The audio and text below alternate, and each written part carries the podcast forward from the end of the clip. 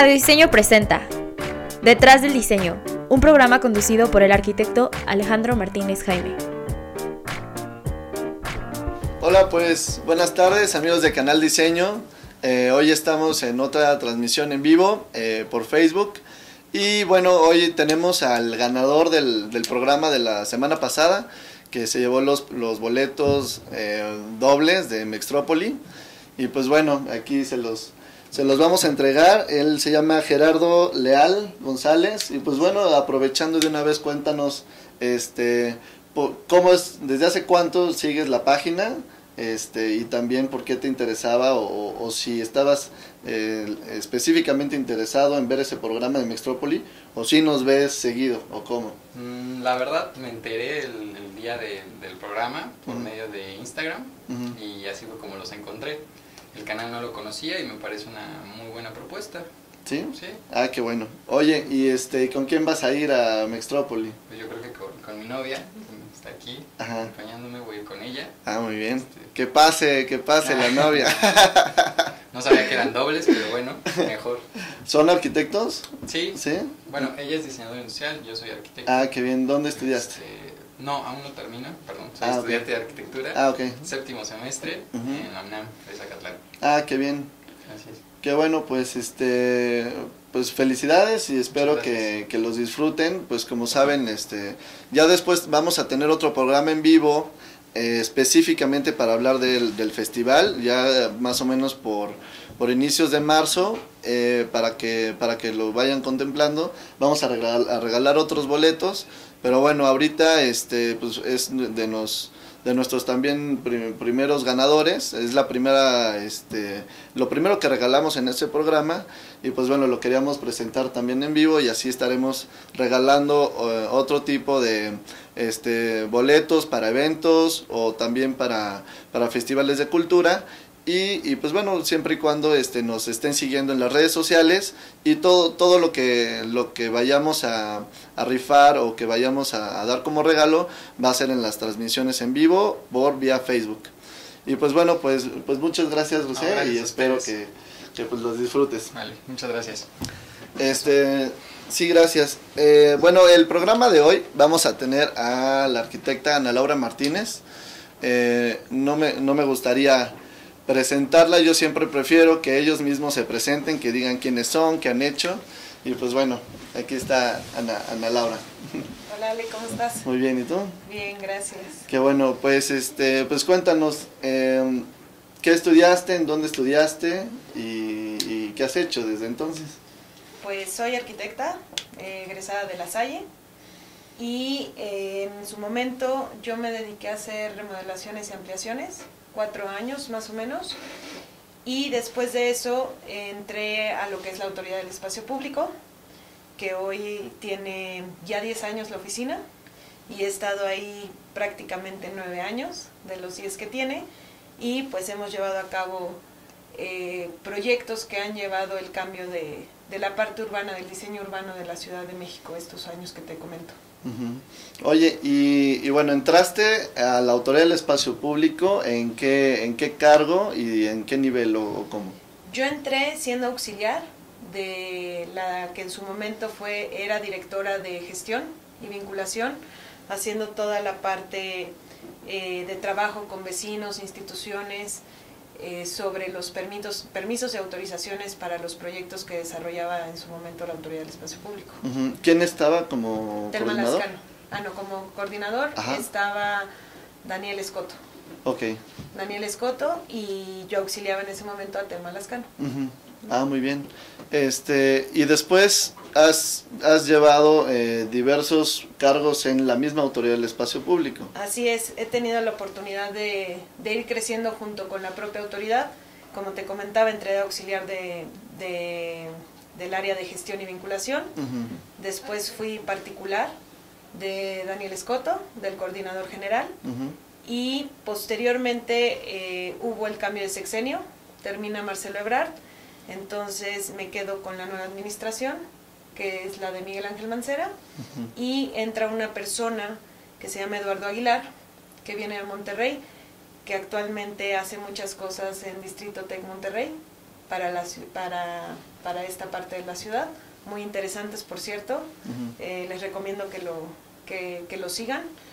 Y em, tengo esta parte, continúo como em, particular y ya después eh, me dan la oportunidad de irme al área de proyectos. Me voy al área de proyectos y ahí es donde inicio con el programa de parques de bolsillo. No sé si recuerdan que empezó a tener como urbanismo táctico en la ciudad para implementar nuevos espacios donde no los había, a partir de remanentes urbanos o remanentes viales, se hace esta propuesta de parques de bolsillo, entonces me toca llevar a cabo toda la parte de política pública con las delegaciones, ahora alcaldías. Entonces desarrollamos todo un nuevo esquema de cómo participar con la ciudadanía para crear estos nuevos espacios, ¿no? Muy, pequeñitos, pero con un impacto muy positivo en, en, cada una de las, de las diferentes alcaldías. Pues les comento también rápido, parte de la, de la importancia y lo que queremos en este programa es que se entienda desde dónde nace el diseño, el porqué de todas las, las obras o, de, de, dónde sale eh, todo eh, esta, esta, esta gestión de querer hacer una intervención en tal espacio. Entonces, para que también hay muchos, eh, muchas personas que nos ven que no son arquitectos, no son urbanistas, muchos son diseñadores industriales, este, de, modas también, pero, eh, pero también la ciudadanía eh, requiere también saber de por qué de repente están abriendo unas banquetas, el por qué se está renovando un parque, quién decidió eso y, y, todo eso. Entonces, lo que tratamos es eh, traer a, gente, expertos, en este caso tú que fuiste, que eres, bueno, ahorita en esta transición, directora ejecutiva de, de proyectos de, la Autoridad del Espacio Público, y que, y que justo expliques un poquito de, este, de dónde nace toda, o sea, si hay una visión de ciudad y de espacio público, y, y, y quién es el que decide en dónde ejercer el recurso público en, tales espacios? Pues actualmente ya hay más coordinación interdependencial entre todas aquellas eh, dependencias que tienen atribuciones para hacer espacio público, porque hay que saberlo, no solo es una dependencia o una secretaría la que tiene las atribuciones, somos diferentes eh, las que podemos llevar a cabo obra en la ciudad. Entonces, eh, en los últimos años lo que se ha intentado es que todas estas partes sumen y conozcamos los proyectos que tiene cada una de ellas, ¿no? porque cualquiera puede llevar a cabo eh, diferentes eh, planeación y ejecución de los propios proyectos. Entonces, justamente para estar coordinados y saber quién estaba haciendo qué, se lleva a cabo una mesa interinstitucional en la cual eh, todos mostrábamos nuestros proyectos, con impacto en el espacio público, entendiendo como espacio público la banqueta, la calle, ¿no? Lo que está de paramento a paramento, camellones. Entonces, eh, de esa forma, de esa manera, todos los involucrados participamos y llevamos a cabo una serie de lineamientos que durante estos últimos 10 años eh, hemos podido trabajar, no solo desde la parte de arquitectos, sino también es importante mencionar la parte de personas con discapacidad, Actualmente con Indiscapacidad llevamos un trabajo muy fuerte para que todos estos proyectos de cruces seguros, eh, que intervengan cruces seguros dentro de los proyectos de espacio público, sean adecuados, ¿no? Pensando desde niños, eh, adolescentes, eh, abuelos, ¿no? Entonces, sí llevamos toda esta parte de coordinación inclusive la propia SEDEMA con el tema de ciclovías, donde sí encajan los proyectos de espacio público una ciclovía o donde no, ¿no? este, es importante. O qué tipo de transporte tenemos dentro del propio proyecto, ¿no? Entendiendo como espacio público, te digo, no solo la parte del parque, ¿no? Sino todo lo que conlleva a cómo llega la gente a ese espacio que estamos rehabilitando. Cuando hablamos de un parque propiamente, pues la coordinación es directamente con cada una de las alcaldías en la que se encuentra ese, ese espacio público. Pero hay que entender que para eh, que sea exitoso, pues hay que ver cómo llega la gente, ¿no? Y como para que llegue la gente, pues es muy importante esto que te comento del tema de accesibilidad, seguridad para todos los usuarios, ¿no? Entonces es un poquito el esquema y a su vez trabajamos de la mano ya con los comités vecinales en la participación ciudadana, en impacto directo de, de quién vive, ¿no? El espacio todos los días y también de alguna manera tenemos que trabajar con, con el comercio, con el comercio local, con el comercio ambulante, porque también forma parte de la actividad diaria del uso del espacio. Entonces, un poquito como hemos eh, aprendido a llevar la, la coordinación para saber cómo atacar estos espacios y que sean exitosos, porque si realmente no sumamos a todos los actores, eh, difícilmente se van a apropiar del espacio, ¿no? Una vez que lo rehabilitemos. Y hay que entender que lo más importante no es cómo haces un espacio público, pues el diseño puede ser muy proactivo, el alcance propiamente de la obra, pero lo importante es quién se va a hacer cargo después, ¿no? Una vez que ya hagas ese espacio, quién lo va a mantener, quién lo va a cuidar. Entonces, de alguna parte, toda esta, esta convergencia de actores nos ha ayudado a que los espacios no se deterioren tan rápido, ¿no? Y hasta la misma alcaldía se apropie del espacio que nosotros como una autoridad del gobierno central, ¿no? Eh, diseña y promueve pues de alguna forma nosotros el mantenimiento no lo llevamos a cabo, lo lleva a cabo la de la alcaldía, entonces también es importante involucrarlos desde un inicio para que sepan los cuidados que deben de tener con ese espacio. es un poquito eh, la dinámica que se, que se viene manejando. Ok. Eh, bueno, ¿y qué, ¿y qué tanto es la sensibilidad hacia el diseño o codiseño con los, con los vecinos? Eh, a mí me ha tocado también estar este, trabajando en, obra, en obra pública y, bueno, te encuentras con, con diversa, este, pues vecinos que, que, transitan por el espacio, eh, te interceptan y te dicen, oye, este, todo lo que están haciendo aquí es una porquería, ¿por qué nunca nos, nos dijeron que iban a hacer esto? ¿Por qué, este, ¿Por qué hicieron otra cosa de lo que en realidad se socializó? O sea, y, y, la pregunta va, no, no solo es si, este, si, lo, si se socializa, porque una cosa es socializar un proyecto, que en realidad eh, tú puedes hacer un proyecto y después socializarlo y hacerle cambios, o en realidad hacen este, un diseño con los vecinos, con comités vecinales o con, o con eh, a veces no son los, los, los, actores, este, que, por ejemplo, los vecinos que viven ahí, sino hay, sino hay actores mucho más potentes que utilizan ese espacio, ¿no? Y en realidad sí, sí se, o sea, como los tianguistas que, que en realidad llegan una o dos veces por semana al espacio y si se toman en cuenta y, este, y, cómo, cómo, lo manejan. Ese es, ese es importante. Eh, hay que tomar en cuenta, como dices, a todos porque todos hacen uso del espacio. Pero también hay que eh, tener esa sensibilidad, sobre todo hacia aquellas personas que realmente viven en el espacio. ¿Por qué digo sensibilidad?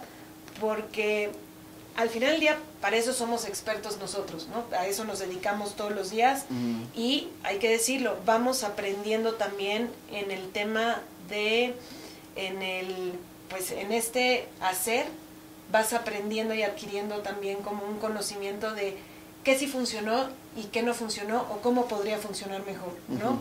Entonces, cuando tú llegas a una comunidad, a un espacio público con una comunidad que te dice, yo llevo 40 años viviendo así, ¿no? Pero eso no quiere decir que los 40 años tenga que ser así, ¿no? Entonces, ahí es donde entramos con una dinámica nueva. Poderle demostrar a la gente que a lo mejor lleva haciendo esa dinámica tantos años, que hoy en día existen nuevas dinámicas y entonces uno tiene que tener la inteligencia para saber cuáles sí funcionan y cuáles deben de permanecer, ¿no? Porque hay, hay ciertas necesidades que tiene la comunidad como el señor de la basura, ¿no? Que dicen, tenemos un camión de la basura y tú estás quitando el espacio del camión de la basura. Entonces tienes que tener cierta sensibilidad de saber también cómo vive la, la persona el día a día, su espacio, ¿no? Pero también hay que decirlo, nos pasó en, en el parque de Iztacalco, eh, era un parque eh, con uso, ¿no? El problema es que los vecinos decían, es que yo no llevo a mi hijo después de las 7 de la noche, porque está oscuro y yo no veo, eh, vivo enfrente del parque y ni siquiera veo lo que sucede a 10 metros al interior del parque.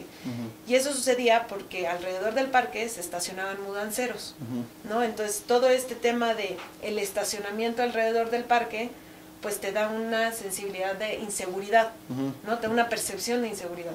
Entonces lo que hemos aprendido en este quehacer del espacio público durante estos años es que si tú limpias un espacio de estacionamiento, un parque, y le das visual, le pones luminarias, eh, no solo es voy a mejorar la imagen urbana del parque, sino vas a causar un tema de seguridad y de percepción hacia los usuarios. Entonces, yo te puedo asegurar que muchos de los espacios que hemos rehabilitado eh, ya se ocupan en un horario de noche, tienen actividades de noche, hasta las 11, 12 de la noche, y la gente lo siente seguro y se apropia de ellos. Cuando antes, a las 8 de la noche, pues la gente ya no quería entrar, ¿no? Y mucho es por el diseño.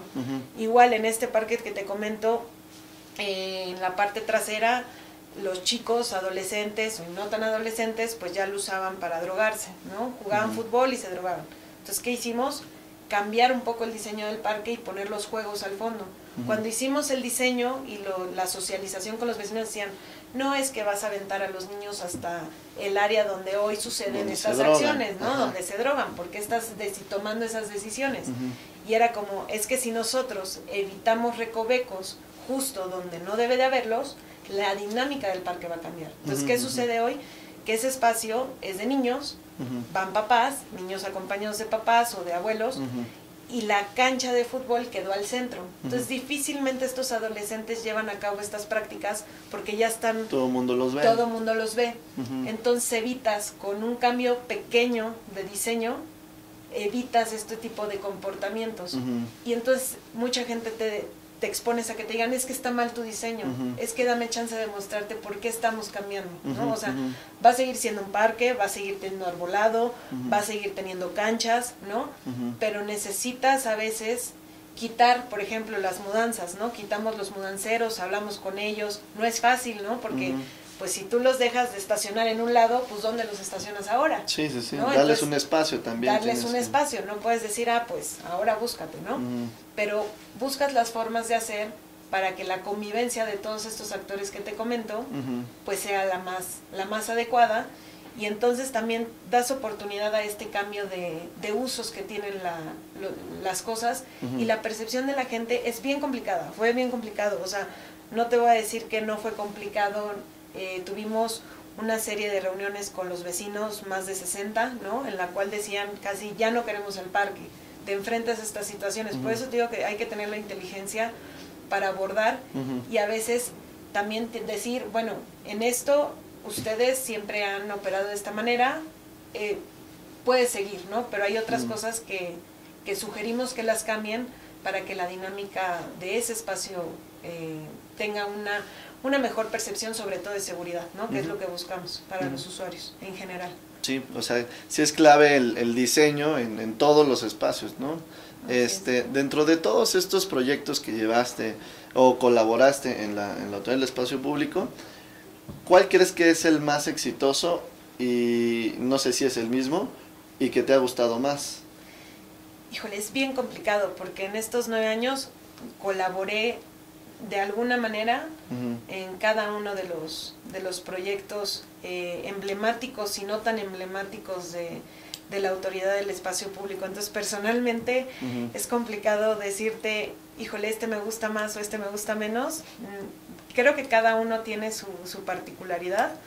Eh, así sea muy pequeñito, te digo, como desde un parque de bolsillo que puede tener una mínima cantidad de metros cuadrados como una plaza de la República, ¿no? Que es algo que se hizo hace 10 años y que hoy sigue y continúa siendo emblemático, ¿no? Pero creo que la mayor satisfacción ha sido cuando tienes una participación de todas las partes y sale un proyecto exitoso, ¿no? Me refiero a parques de bolsillo es algo muy pequeño, pero tuvo un impacto social fuerte, ¿no? y, nos hizo cambiar la dinámica de cómo abordar los proyectos socialmente en la autoridad del espacio público. Em, proyectos tácticos como 20 de noviembre, que se implementaron como un piloto, también fue muy complicado porque al principio por supuesto que fuimos muy criticados, porque decían pues sombrillas y mesitas sobre 20 de noviembre es una locura y está mal, ¿no? Y te enfrentas hasta a tu propia familia, ¿no? De tratar de convencerlos de que te den el chance de que demuestres ¿por qué no es algo que a lo mejor no es que esté bien, pero tampoco quiere decir que esté mal, ¿no? O sea, es como dar el chance a tener nuevas dinámicas en la ciudad, ¿no? Que es lo que te permiten estos proyectos tácticos. ¿Puedes resumir un poquito más o menos este, la visión de 20 de noviembre? ¿Cómo empezó? eh, la etapa en la que está y qué, qué es lo que se quiere llegar a hacer?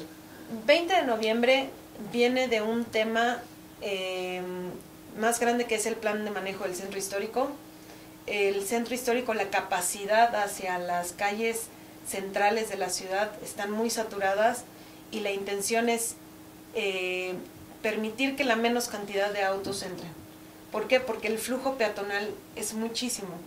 Entonces, entre el flujo peatonal y la capacidad que tienen las calles del centro contra la cantidad de autos que llegaban, porque hoy llegan menos, ya se saturaba muchísimo. Entonces, la intención es ir sacando el coche de, ¿no? 20 de noviembre eh, deriva de Tlalpan, eh, entendiendo que en Izazaga teníamos una demanda del 50% que se daba la vuelta hacia el poniente de la ciudad y el otro 50% era el que seguía hacia el centro histórico ¿no? de, la, de la Plaza del Zócalo.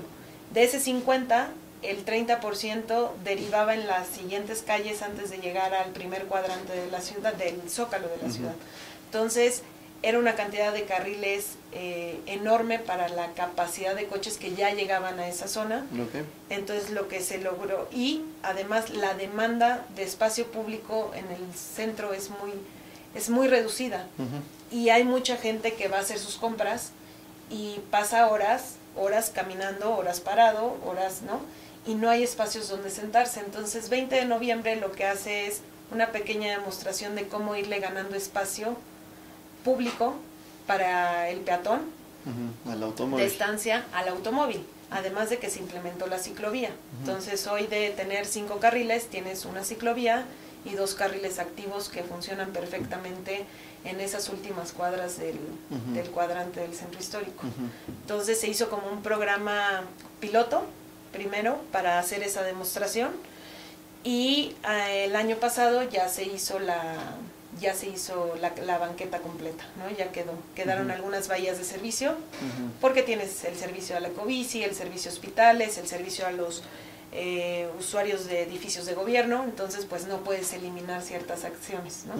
Pero eh, ya se hizo formalmente la calle con banqueta y está funcionando muy bien, Sí. ¿no? Eh, Sedema hizo un, aprovechó para hacer todo un programa de, de rehabilitación del arbolado, ¿no? También, entonces no solo nos fijamos como en la parte de las bancas o la banqueta, también trabajamos el tema de bocas de tormenta, ¿no? O sea, la parte del subsuelo, ¿no? Cuando nosotros entramos, pues entran todos aquellos usuarios del subsuelo a hacer también, eh, hay una coordinación con ellos para que de una vez hagan sus reparaciones Ujú. y en este caso Sedema hizo un saneamiento de, de todo el arbolado de 20 de noviembre. Ujú. ¿no? Entonces ahí hay una coordinación para tener un proyecto más completo. Ok. Y ahorita que hablabas de banquetas, este, también se hicieron varios, bueno, dos proyectos grandes, ¿no? De banquetas, de la renovación de banquetas insurgentes. Este, mm, ¿cómo, cómo es el diseño eh, el de, de las banquetas y de dónde nace? Eh, Banquetas Insurgentes es el ejemplo de cómo eh, desde la Autoridad del Espacio Público queremos normar una banqueta tipo de calidad para la ciudad. Como saben, la banqueta de Insurgentes tenía fácil unos 40 años con un acabado de loseta roja que era muy peligrosa. Como hexagonal, ¿no? Era- Eh, no era en tabletas rectangulares, ah, sí, sí. pero el problema es que era los loseta y cuando yo, llovía, pues te resbalabas, ¿no? Entonces, pues no, no fue el material más idóneo en su momento a elegir. Y eh, pues Insurgente siempre se ha representado por la avenida más larga de la ciudad. Eh, la ubicabas por esta gran banqueta roja, ¿no? Lo que queríamos era eh, dar este esta denotación de una banqueta de calidad con un tipo de material que también nos permitiera que si tienes que hacer una reparación como usuario del subsuelo, Ujú. le hace Telmex, eh, telefonía, fibra óptica, CFE, ¿no? No rompieras la banqueta y perdieras su imagen. Entonces lo que se trabajó fue un precolado, una serie de precolados en unas tonalidades de grises a negros, para que si alguien tuviera que hacer una reparación, entonces pueda levantar piezas moduladas y no tenga que, que romper lo que normalmente vemos que, que, se hace en cualquier banqueta de esta ciudad. Entonces empezando por ahí y darle una también pues una, un sello, ¿no? Y se hizo, no se puso el CDMX, se puso el MX como México, ¿no? eh, representativo. Se trabajó toda la parte de imagen gráfica con, con este con Lance Wyman. con Lance Weisman, Lance Weisman, perdón, para la parte de imagen gráfica. Si ustedes recuerdan, bueno, él hizo toda la parte del metro hace muchos años, se trajo nuevamente y la idea no solo era la banqueta, sino también dar la imagen en todos los letreros de la ciudad y parte de este diseño lo pueden ver también en el Metrobús Línea 7. Ujú. El diseño sale también de, este, de esta normatividad que les comento. Entonces se trabajó una serie de, se hizo un gran trabajo por parte de la oficina eh, sobre este diseño de ciudad. Sí. Como saben, muchas ciudades como Nueva York, como Shanghai, Tokio, tienen este diseño, entonces estaba trabajando eh, toda esta parte de imagen. En un diseño de banqueta que le dé identidad a la ciudad, ¿no? Exactamente. Sí, la verdad sí, este, está, está muy, está muy bonito el diseño, aparte de que también sacaron un manual de banquetas, este, la Autoridad del Espacio Público, que, que pues ahora se está utilizando en, en muchísimos estados, Así este, porque pues no hay como una normativa, bueno sí existe también una muy vieja, pero, pero esta con una nueva normativa de, de accesibilidad y todo muy bien resumido. Sí, parte de esto que comentas es importante. Insurgentes ya, si lo observan en cada uno de sus cruces, a lo largo de todo Insurgentes, se trabaja esta normatividad de cruces seguros.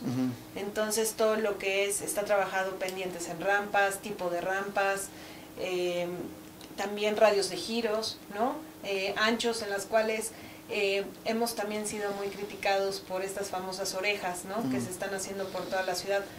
Hay donde sí deben de estar, hay donde se ha abusado de ellas, ¿no? Es como todo, es un aprendizaje para, para los que estamos desarrollando este diseño, pero ya insurgentes eh, se puede decir que es el aprendizaje ya, ya como pulido, ¿no? ¿Por qué? Porque ya aprendimos eh, un poco sobre todo esto y mucho es que me dicen es que son innecesarias. Bueno, lo que buscamos, y ustedes saben, parte de la movilidad es que los coches reduzcan la velocidad, que el peatón esté más cubierto. Entonces, parte de este diseño va dirigido sí al peatón, no al automóvil. Entonces, el diseño es para que el automóvil reduzca la velocidad cada vez que entra a una, a una calle nueva, ¿no? a una intersección nueva. Y que el peatón siempre quede cubierto lo más posible. ¿no? en, en, este, en el tema de, del cruce y cómo se antepone el vehículo ante, ante un ciclista o un peatón. Entonces, eh, Insurgentes ya presenta este diseño. ¿no? Ok, este, se hicieron dos tramos de banquetes insurgentes, ¿no?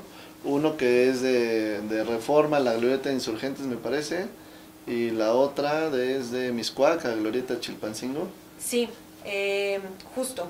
Lo único es que nosotros tuvimos el proyecto que es como tal Glorieta de Chilpancingo, entonces ese tramo también ya tiene el diseño de banqueta y se hizo desde Tehuantepec hasta Miscuac y se sumó al, al proyecto de banquetas toda la glorieta de Miscuac del deprimido que, que se realizó en esa zona. Oye, ¿y por qué se hace banquetes de insurgentes en estos espacios? Eh, exactamente en, en estos, en estos lugares. Eh, y así, eh, ¿quién decide? Lo que te preguntaba hace rato es, este, ¿cuáles son los, los proyectos que se van a hacer para cada siguiente año?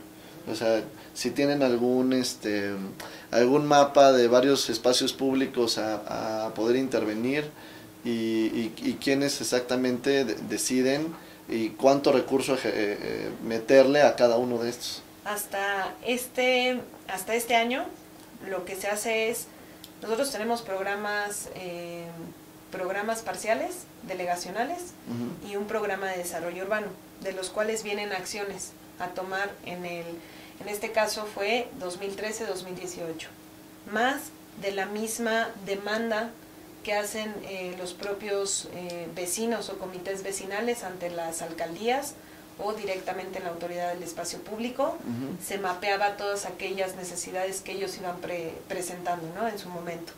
Y sumando a que también recibimos por parte de la Asamblea, ¿no?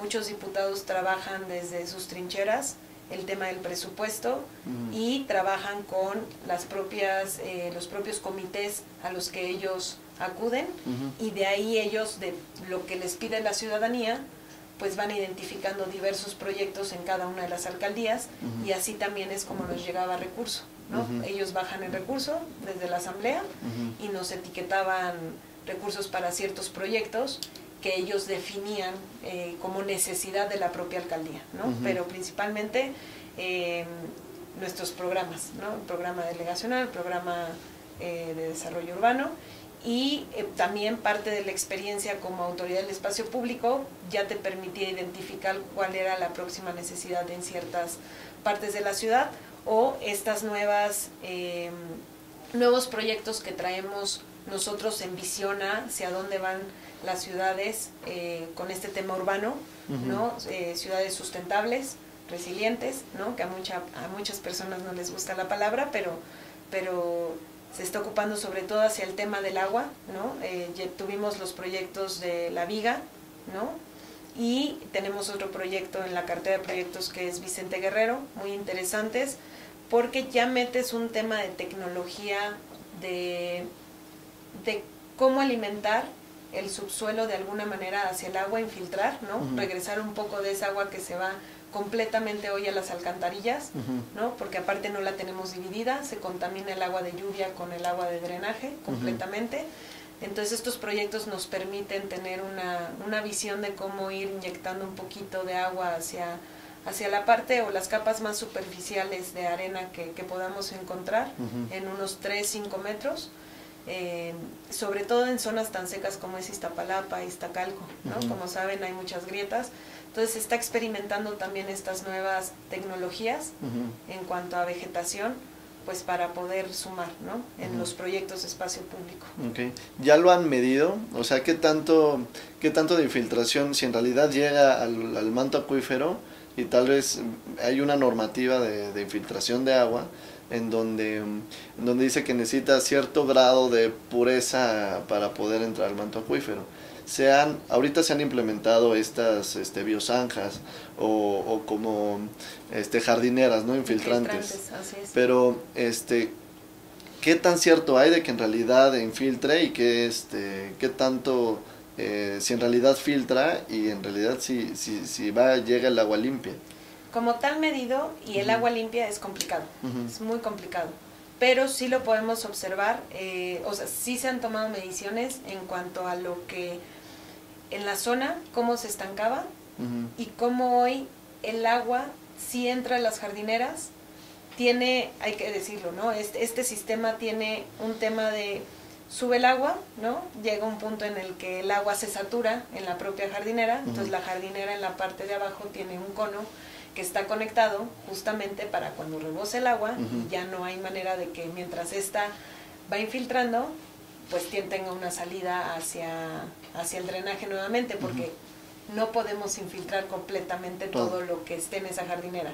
Pero lo que también ayuda es que las especies entre ellas se ayudan y los árboles reciben mayor agua eh, mientras lo requieran. ¿no? Entonces, es también a un nivel superficial, ¿no? Se llama, o sea, el tema de vegetación que existe ahí en la zona, que no se nos muera, que tenga mucho menor mantenimiento la vegetación, ¿no? En sí, pero esa agua propiamente, pues la residual es la que irá infiltrando, es lo que se busca, que vaya realmente infiltrando. Ok, oye, hay este, en cuanto al diseño y ya este, los proyectos ejecutivos, el, la Autoridad del Espacio Público tenía su área de diseño específicamente, ¿no?